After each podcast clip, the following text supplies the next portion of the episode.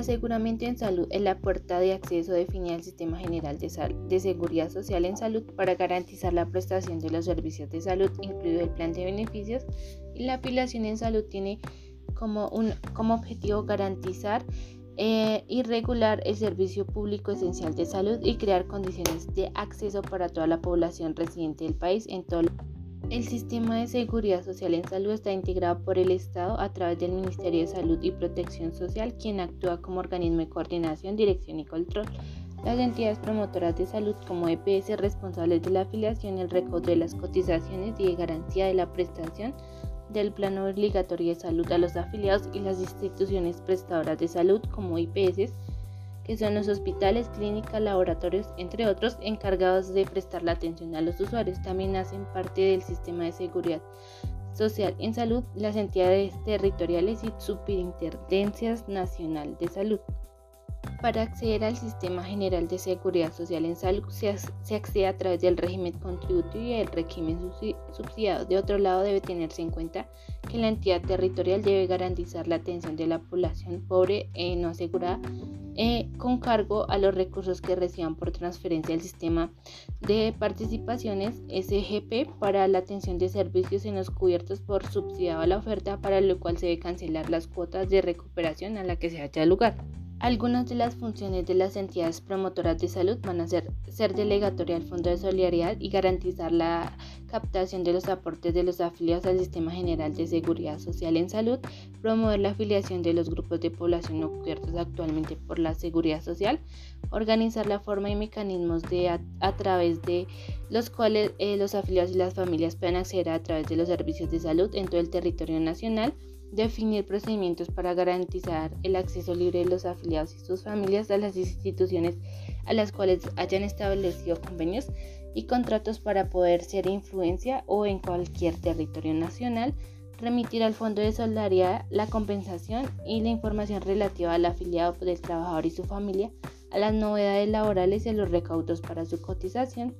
establecer procedimientos para controlar la atención integral, eficiente, oportuna y de calidad con los servicios prestados en las instituciones que prestan el servicio a la salud. Las personas que deben afiliarse al régimen contributivo en salud van a ser las personas vinculadas a través de un contrato de trabajo, servicios públicos, pensionados, trabajadores independientes con capacidad de pago, las madres comunitarias y los aprendices en etapa electiva y productiva. Los miembros de la familia que pueden ser beneficiarios de un régimen contributivo pueden ser el cónyuge, compañero o compañera permanente del afiliado independientemente de que sea del mismo sexo, los hijos menores de 18 años, cualquiera de los cónyuges, incluyendo los adoptivos,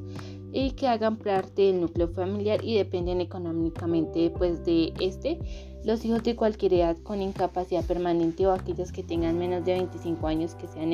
estudiantes eh, con dedicación exclusiva y dependan económicamente de la persona que esté afiliada. Eh, los pagos que van a recibir las personas que están eh, afiliadas al régimen contributivo van a ser aportes obligatorios al Sistema General de Seguridad y social, local va a ser la salud, la pensión y los riesgos laborales, cuotas moderadas o copagos el porcentaje eh, de cotización al sistema general de seguridad social, pues entonces la cotización para el régimen contributivo en salud del empleado eh, dependiente es del 12.5% del salario mensual, del cual el 8.5% está a cargo del empleador y el 4% va a estar a cargo del empleado.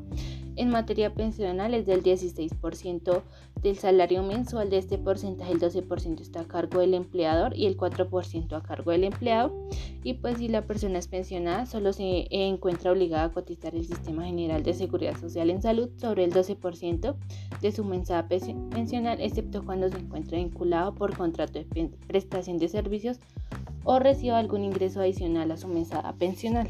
a la atención a la cual se tiene derecho eh, durante el periodo de protección laboral. Entonces los beneficios durante el periodo de protección laboral consisten en que la afiliada y su familia solo se, serán atendidos en aquellas enfermedades que se vean que son de tratamiento o aquellas derivadas de una urgencia. En todo caso la atención solo se prolonga hasta finalizar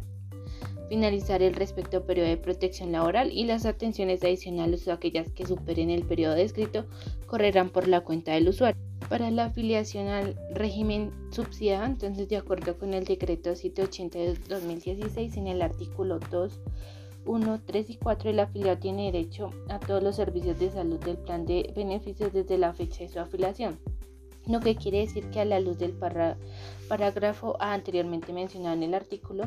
el afiliado accede a todos los servicios del mencionado plan desde la fecha de la erradicación del formulario de la afiliación y las novedades de la EPS. Eh, ¿Qué personas pueden acceder a este régimen subsidiado en salud? El régimen subsidiado en salud debe estar afiliado a personas pobres y vulnerables del país es decir, que las calificadas en los niveles 1 o 2 del SISBEM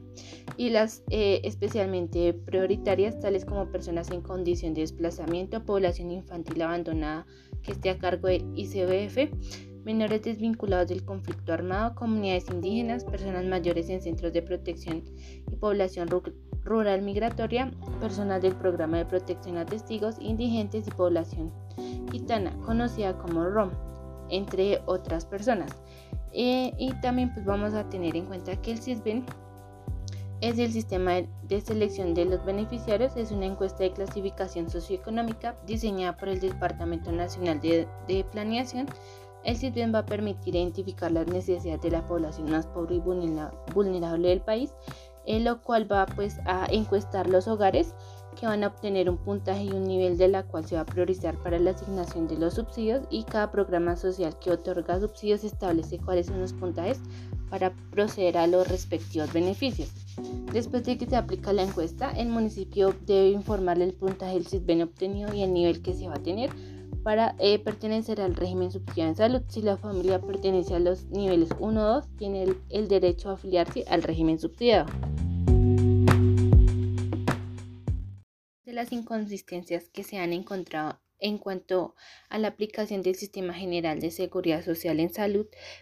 van a hacer que la población que tiene acceso al plan de beneficios está determinado por el pago realizado a la empresa promotora de salud por parte del ciudadano o de su empleador de tal manera que las fluctuaciones en la contratación que derivan eh, de la inestabilidad laboral y de tal manera la calidad del empleador generan alteraciones en la afiliación al sistema de salud, eh, con las consecuencias e inconsistencias eh, en la afiliación. Estos pacientes solo pueden acceder al servicio de urgencias y pues la prestación de los servicios para este grupo poblacional está determinada por normativamente se define como atención inicial de urgencias, que cubre la estabilidad estabilización de los signos vitales, la realización de un diagnóstico de impresión y la definición del destino de la persona con la patología urgente, eh, concepto que resulta ineficiente para abordar integralmente eh, los problemas de salud. Y la reforma de salud generó problemas en la prestación de los servicios de salud que afectaron igualmente a los servicios de urgencias, como las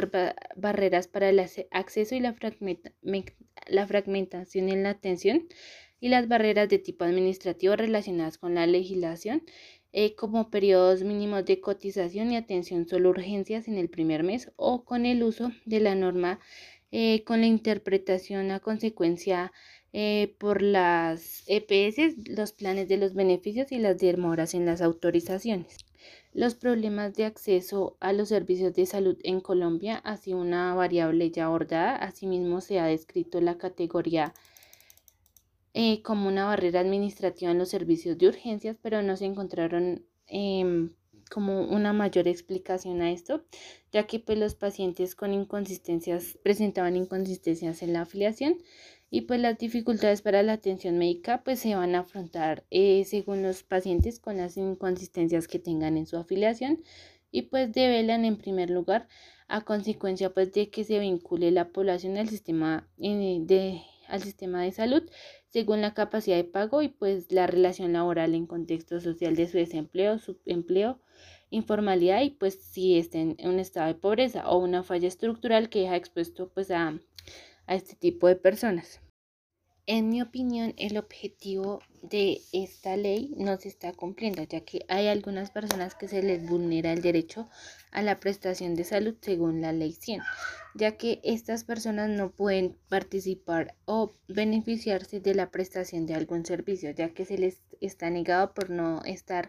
eh, registrado o estar asociado a algún régimen, ya sea eh, subsidiado o contributivo. Y una solución para eh, pues esta inconveniente o este, esta problemática que se ha llevado a cabo durante pues varios años eh, debería ser administrativo ya que pues eh, deben prestar más atención y garantizar una mejor prestación de servicios pues a estas personas que se les vulnera este derecho